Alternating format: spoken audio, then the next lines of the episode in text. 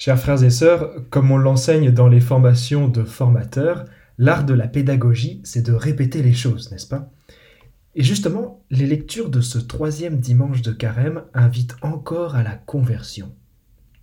On peut y reconnaître, comme la semaine dernière, un processus de conversion en trois étapes comparables, en changeant juste le décor.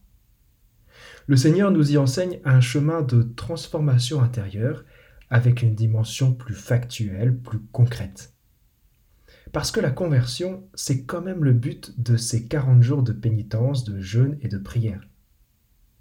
Et comme toute bonne conversion efficace qui se respecte, on commence avec un caillou dans la chaussure, avec un grain de sable dans l'engrenage. On appelle ça l'épreuve. Donc premièrement, l'épreuve. Si on se lançait sur un petit sondage à main levée, je suppose que personne ici ne serait volontaire pour subir une épreuve là, maintenant, tout de suite, dans l'immédiat. En dehors du sport ou des examens, l'épreuve est en général subie et on ne la souhaite à personne. Et pourtant, dans l'Ancien Testament, l'épreuve est un leitmotiv de l'union à Dieu. C'est le lot des Hébreux qui finissent par trouver le désert un peu sec et l'Égypte un peu loin. Leur confiance dans le Seigneur vacille et ils se demandent Le Seigneur est-il au milieu de nous, oui ou non?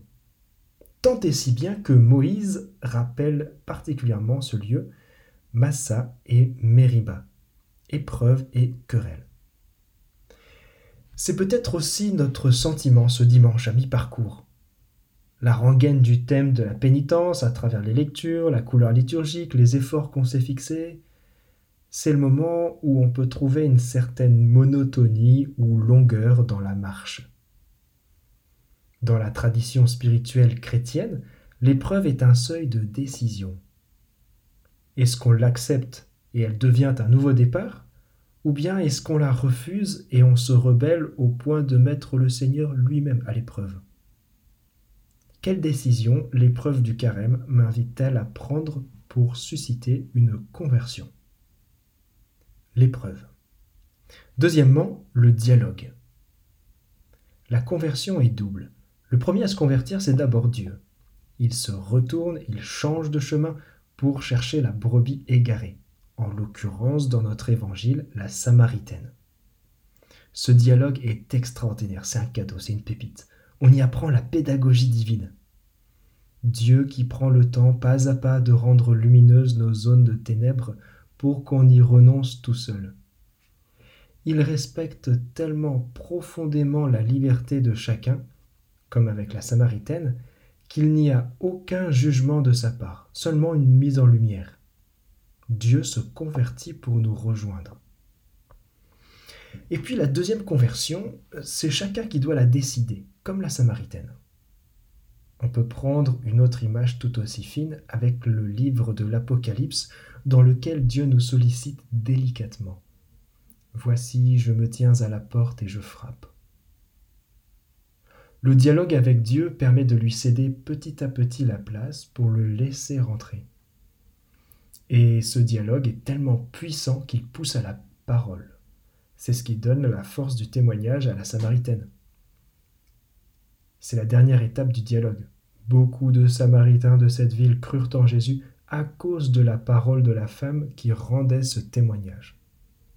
Le dialogue invite à une double conversion, on pourrait dire à une convergence de deux chemins, celui de Dieu et le nôtre. Et la fin du processus de conversion est systématiquement féconde. La conversion s'achève sur le témoignage.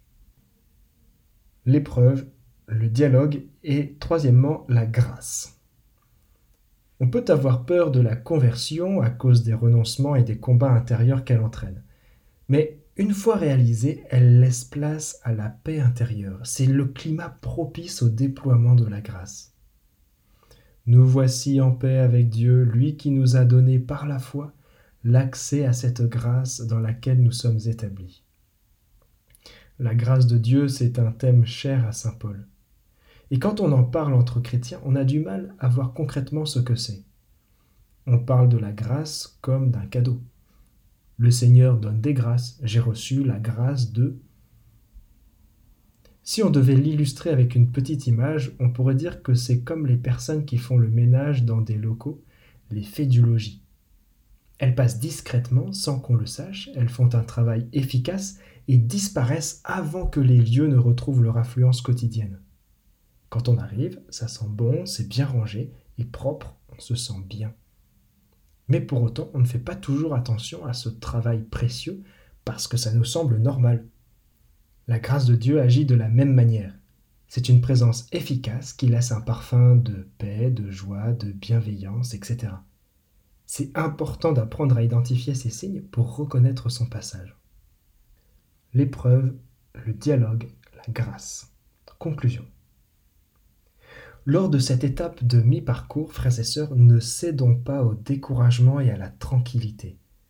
Dieu veut donner à chacun une nouvelle conversion, un nouveau départ. Puisse l'exemple de la femme de Samarie être pour nous un modèle progressif d'ouverture à la grâce de Dieu. Dans un célèbre passage de sa vie, Saint Dominique a fait la même expérience avec un aubergiste. Avant de lui parler de la foi, il l'a d'abord rejoint dans son quotidien en s'intéressant à lui et en discutant sur le terrain commun de la raison. C'est seulement après qu'il a pu lui parler du Seigneur. Prenons conscience que cette conversion que suscite le carême est un lieu de grâce pour nous et pour les autres. Parce qu'une conversion est féconde, elle porte au témoignage. Les agences de communication ont bien compris ce principe. Quand on voit l'effet du produit, on a très très envie de l'acheter. Sauf que nous, on n'a pas un produit à vendre, on a plutôt quelqu'un à rencontrer et à faire rencontrer. Amen.